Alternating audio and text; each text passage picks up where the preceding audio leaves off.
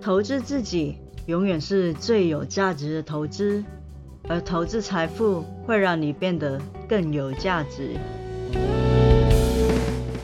大家好，这里是财富自由的路上，定期为大家带来理财观念与投资资讯，请多多关注哦。我是 Felicia。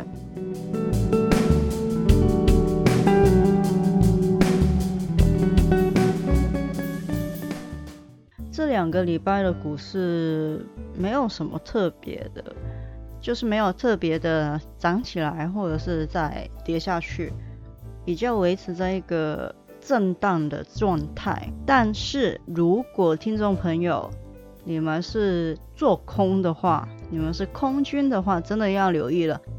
美股三大的指数都站在三条均线之上了，台股。加权跟贵买的指数也是站上去了，所以不要再乱空了，因为现在整个的大盘其实是翻多的。那长期投资的朋友就更不需要担心了，我们就是逢低的时候布局一下，买一下股票，其他的时间都不太用去管它。今天呢，我们就轻松一点，反正也没有什么股市上的事情很着急，一定要跟大家分享，所以就分享一下我为什么会认为养成阅读的习惯是很重要的事情。其实，在之前的节目里面，我也有分享过为什么我觉得阅读是很重要的事情。在那个黑天鹅的那一集，还是再简单说说了。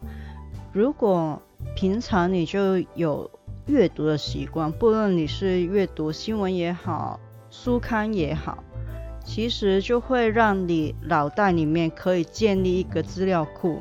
那个资料库可能在短期里面看不到有什么明显的作用，但是你的知识会一直一直的。累积到真的出现了某一种你之前有看过、有阅读过的资讯或者是消息的时候，你才可以在你脑袋里面调出来，去合并你所知道的知识跟现在看到的新闻或者是公司发出来的消息，去分析它到底是好还是坏。简单的例子。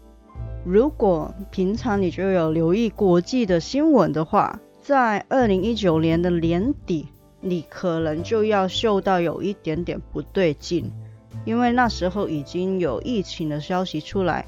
但是我们都知道，消息面的东西很多时候都会夸大，甚至是假的资讯，所以我们还是要花一点时间去审视不同的资料来源。去评断它到底是真缺还是假的，或者是给他一点点的时间去认证。二零一九年底的时候，你就嗅到有一点点问题，你就可以留意这件事情的发展，看它到底是不是夸大。当你到二零二零年的一月份的时候，其实你就要知道股市很可能就会崩下来，因为那时候就有很多的消息。不论是微博也好，新闻也好，其实都已经有在报道，中国有很多人可能回不了家过新年。你要知道，农历新年对中国人来说是一个很重要、很重大的节日。无论如何，基本上你就是要回家跟长辈一起过新年的。所谓的春运。他那个人数是非常非常可观的，居然会严重到他们可能回不了家过新年，而且他们的新闻通常都是会说的比现实还要轻一点。那个时候你就真的很清楚，其实如果你手中有股票或者是一些对市场比较敏感的资产的时候，就应该要把它出清卖掉了。其实阅读真的不会花你太多的时间，但是它就可以帮助你遇到机会的时候能够抓住它。嗅到有危险的时候能够避开它。所以阅读真的是很重要。可是你可能会说，喂，我真的很不喜欢看文字，怎么办？那还是有比较简单的方法啦。可能你去书局那边逛一下，至少你看一下那些周刊、那些期刊的封面，翻一下大概目录，他们讲什么，然后再逛一圈，看最近流行的书到底是什么方面的内容。这样子其实。花大概十五分钟左右而已，你就可以大概的知道最近流行的趋势是什么，你就会知道科学可能有什么突破，有什么创新。因为你只是看封面跟标题，maybe 你真的不了解详情，但是至少建立一个印象在你脑袋里面。我最近。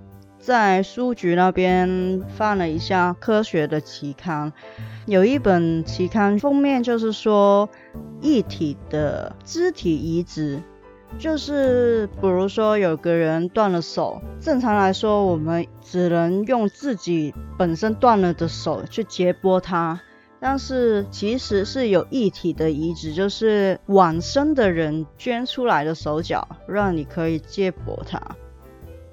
但是其实异体的移植是很高的风险。虽然我们现在的技术是可以做得到，移植之后你真的是可以使用那只手，但是几乎都是要一辈子吃药，因为那毕竟不是你的手，是别人的手，所以你身体其实会对它有排挤的，这就会导致。你很可能因为吃那些药而得到其他的疾病，比如说是癌症。不是说你吃那个药就一定会得到，而是说你长期这样子服用下来，那个风险会提高。所以的确是有一些成功移植的人，他们比较早就过身了，是因为得到癌症，而且。有理由的相信，他们得到癌症的原因就是长期服用那一些抗排期的药物。那么这一篇的文章看起来好像对你投资没有任何帮助，是吧？至少目前来说，好像没有什么作用。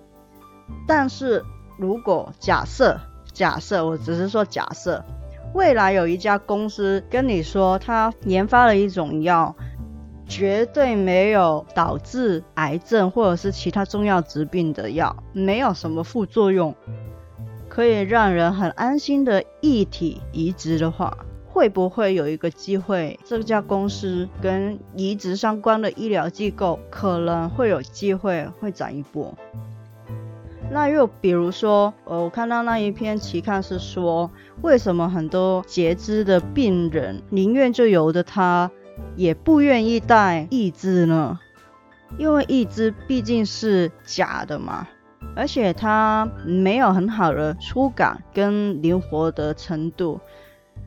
很简单的例子，义肢是没有办法让你感觉到纸张的质感。我们用手指去摸纸张的时候，其实我们可以分辨很微细的那一些质感，它是比较粗糙的，还是比较丝滑的。或者是我们摸一些纹理的时候，其实它很细微的粗感，我们都能够摸出来。但是一只是不能够的，因为它目前来说技术没有办法做到这种程度的效果。假设真的有一天，一只也可以做得到这样子的触感，可以让病人摸得到纸张的差异，那一家公司可能它的股价就会上来了。因为这除了是病人得救之外，也是一个颇大的市场。那话说回来，既然阅读是那么重要的话，我们可以怎样去培养阅读的习惯？有网友问我阅读的习惯是怎么培养的，我认真的思考一下。我的习惯好像真的是没有在培养的，几乎是与生俱来的。因为我本人的兴趣就是看各种文字嘛，但是习惯这个东西其实真的是可以建立的，但是养成习惯很多时候都不只是二十一天。虽然很多人都说二十一天就可以养成习惯，但是我要跟你说，真的不是，至少很多人都不是。前一阵子我就看到有一篇研究报告，他有说从需要按时提醒自己。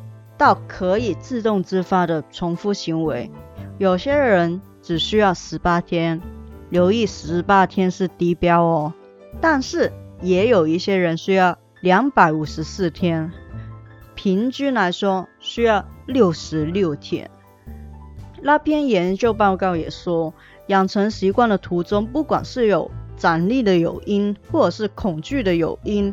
或者是被打断，其实都不太会影响习惯的建立，因为最关键的因素就是时间的累积。也就是说，如果你真的想要培养一个习惯，你要给自己一个心理准备，你想要放弃可以，但是至少挺过六十六天。我相信大部分人六十六天的话应该是可以了，大概两个月的时间。所以你想要培养阅读的习惯，或者是其他的习惯也好，就算只是每一天睡前阅读十五分钟，或者是午休的时间，吃完饭去书局那边逛一逛，看一看封面，看一看目录，十五分钟也好，也请你至少坚持个六十六天，就是大概两个月的时间，而且要让你执行这件事情。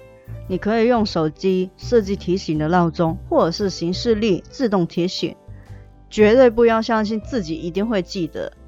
机器化的提醒设定绝对有效，提高你落实执行的比率。目标不论大小，确切的执行是最重要的。所以，就算你每一天只是习惯五分钟也好，十分钟也好。只要你可以执行这个动作的话，阅读的习惯就可以慢慢的培养出来。两个月之后，你就可以不用闹钟提醒，你自己就会阅读了。